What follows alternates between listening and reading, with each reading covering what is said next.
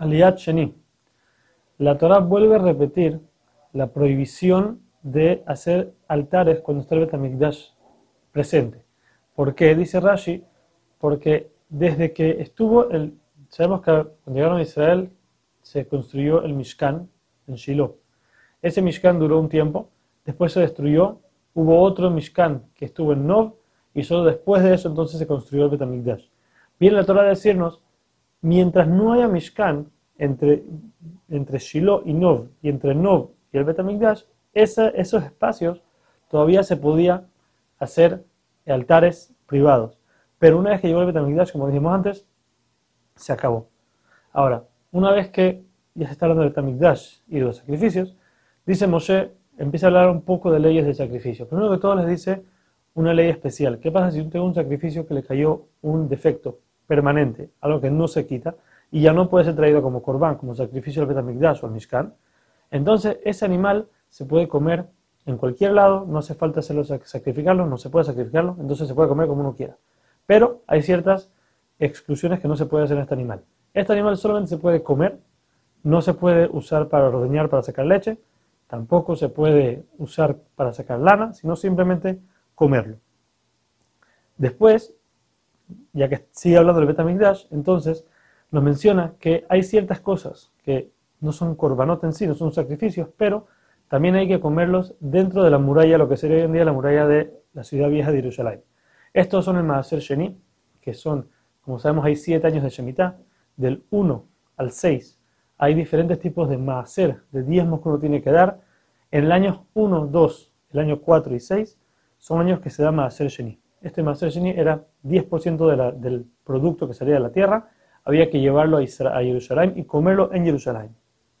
También cualquier primogénito que nace en el rebaño, un animal, no tiene animal y, nace un primogénito varón, macho, entonces hay, eso hay que dárselo al Cohen. El Cohen también tiene que hacer un corbán de este, de este animal y comérselo en Jerusalén.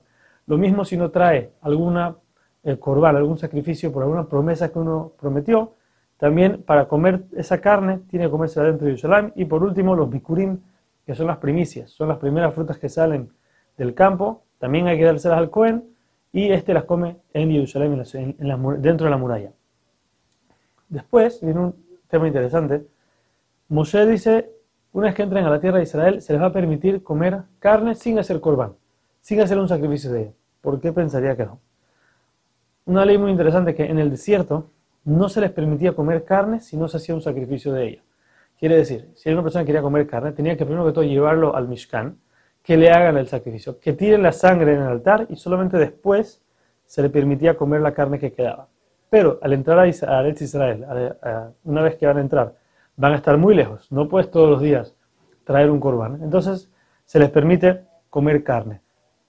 Todavía cualquier sacrificio, corbán, que tengan que traer, tienen que llevarlo a Jerusalén. No pueden comerlo, no pueden hacer el sacrificio en su casa, pero si no es así, la carne misma sí se puede comer.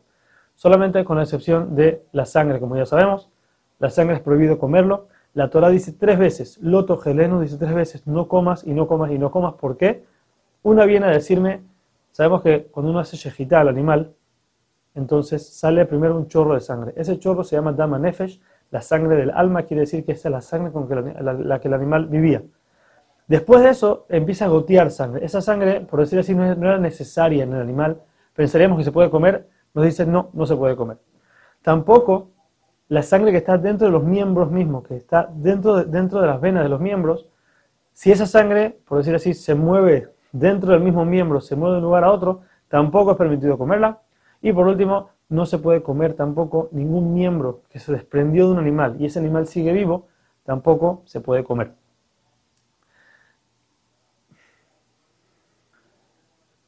Por último, nos dice que cualquier sacrificio que haya que traer al Betamigdash, había unos que se quemaban completamente, por ejemplo, Corban Ola, que era completamente quemado en el Mizbeach, en el altar. Había otros que se quemaba una parte y se comía la otra parte como todos los demás korbanot. Y por último les indica que siempre, aún y que van a estar lejos del Betamikdash, donde el Betamikdash era el lugar donde estaba toda la sabiduría. Los Kohanim estaban estudiando todo el día, ahí era toda la sabiduría del pueblo. Aún y que van a estar lejos, tienen que siempre tener cuidado de tener lo que estudian claro, saberlo bien para poder saber qué hacer. Porque no vas a tener siempre los Kohanim que te digan que hacer, vas a estar lejos.